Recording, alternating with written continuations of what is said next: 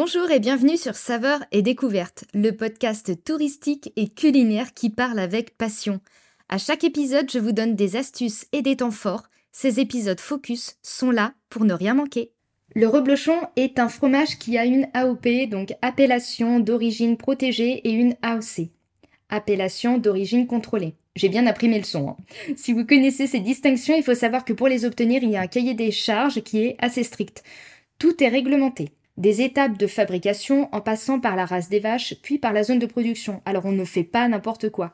D'ailleurs, l'appellation reblochon étant protégée, on pourra le reconnaître comme ça lorsque l'on fait nos courses. C'est pour cela que certains fromages s'appelleront tartiflette ou autres par exemple. Ceux-ci ne répondant pas au cahier des charges, ils n'ont pas le droit d'utiliser le nom de reblochon.